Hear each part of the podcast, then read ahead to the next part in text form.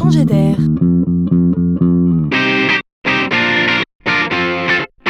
C'est la chronique de Laurent Collen. Au premier jour, il y avait des restaurants.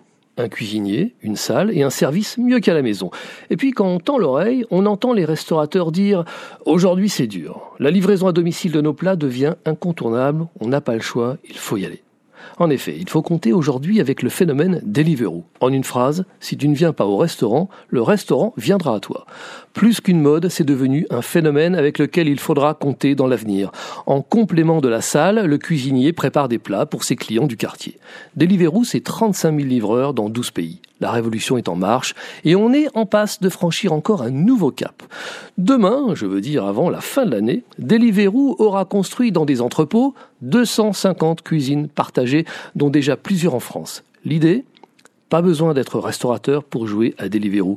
Il suffit d'être cuisinier, indépendant, de s'installer au fourneau chez Deliveroo et de cuisiner pour les clients Deliveroo. Les livreurs indépendants, eux, feront le reste. On est passé de j'aide les restaurateurs à développer leur chiffre d'affaires à je remplace les restaurateurs en ouvrant moi-même des cuisines. On peut aussi le voir autrement. Deliveroo aide des nouveaux cuisiniers à se lancer ou des restaurateurs déjà installés à étendre leur activité, comme par exemple ouvrir un deuxième restaurant sans salle.